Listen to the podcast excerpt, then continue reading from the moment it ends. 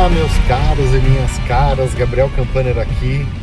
Este acho que é o quarto episódio do podcast Ainda Sem Nome, que a gente fala sobre empreendedorismo, marketing, é, negócios, desenvolvimento de pessoas, projetos, enfim, todo essa, esse assunto aí do meu dia a dia. Quem me acompanha já sabe um pouquinho mais.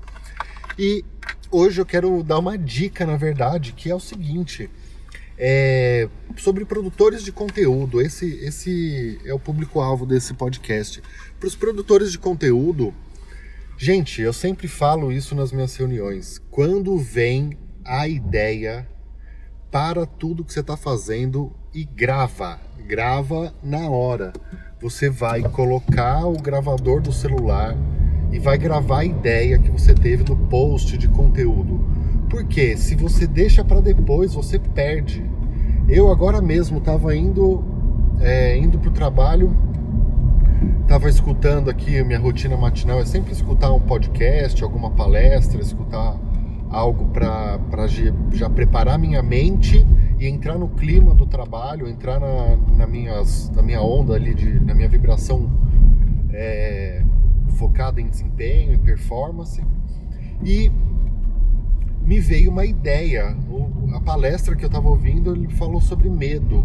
E aí me veio a ideia de falar sobre medo e justamente o medo de agir. Eu já gravei vídeo sobre isso. E esse medo de agir nos impede de realizar os nossos sonhos. Então escuta lá, acho que é o número um. É, eu falo sobre medo. Mas o que, que isso tem a ver? Esse é o número, número 3, número 4. É, esse projeto do podcast é algo que eu estou enrolando há um bom tempo, que eu já quero montar um podcast, não começo, não começo.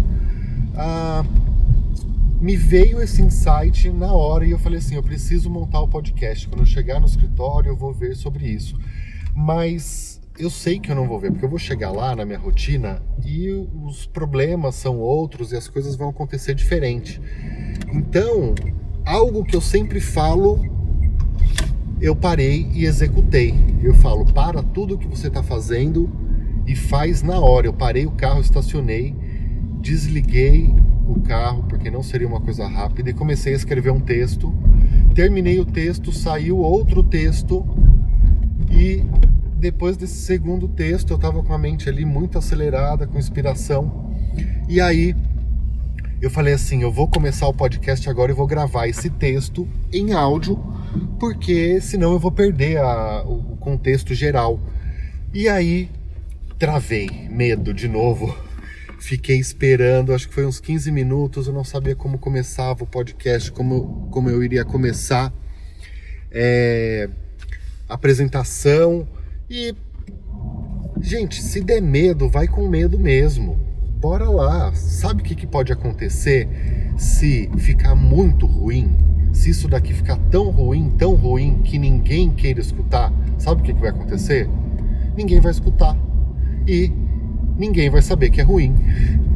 Então, se você tem é, um texto que você está produzindo, ou que você tem uma ideia que você quer tirar do papel, mas não tira, porque você quer maturar, nunca vai maturar, nunca vai ficar pronto.